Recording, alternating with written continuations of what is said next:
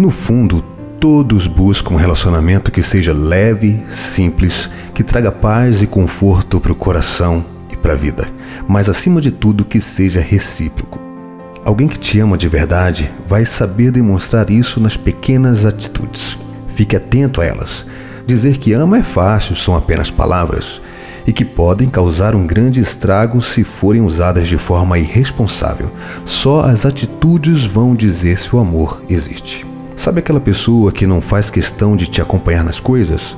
Que você diz: acabou o leite, vou ao mercado, e ele só grita lá do sofá: traz suco, ao invés de levantar e dizer: espera, eu vou com você. Então, são atitudes pequenas como esta que mostram quem se preocupa de verdade.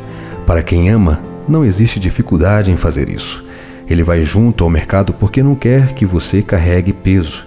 Ele te leva ao médico sem reclamar, pois está verdadeiramente preocupado em te ver bem. Ele faz questão de participar dos eventos da sua família, pois sabe a importância deles para você.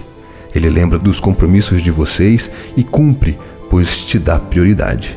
Ele faz questão de não deixar você voltar sozinha dirigindo de madrugada, pois se preocupa com a sua segurança. Ele não te critica por chorar fácil, mas entende que é o seu jeito.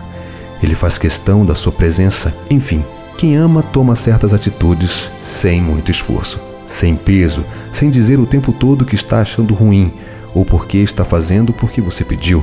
Quando se ama, é natural, a pessoa vai sentir vontade de fazer, não a obrigação de fazer.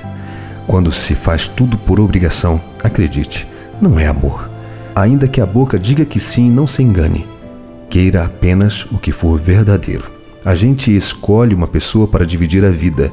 Então, não escolha alguém que te dá pouco, que te dá o que sobra do tempo e da atenção.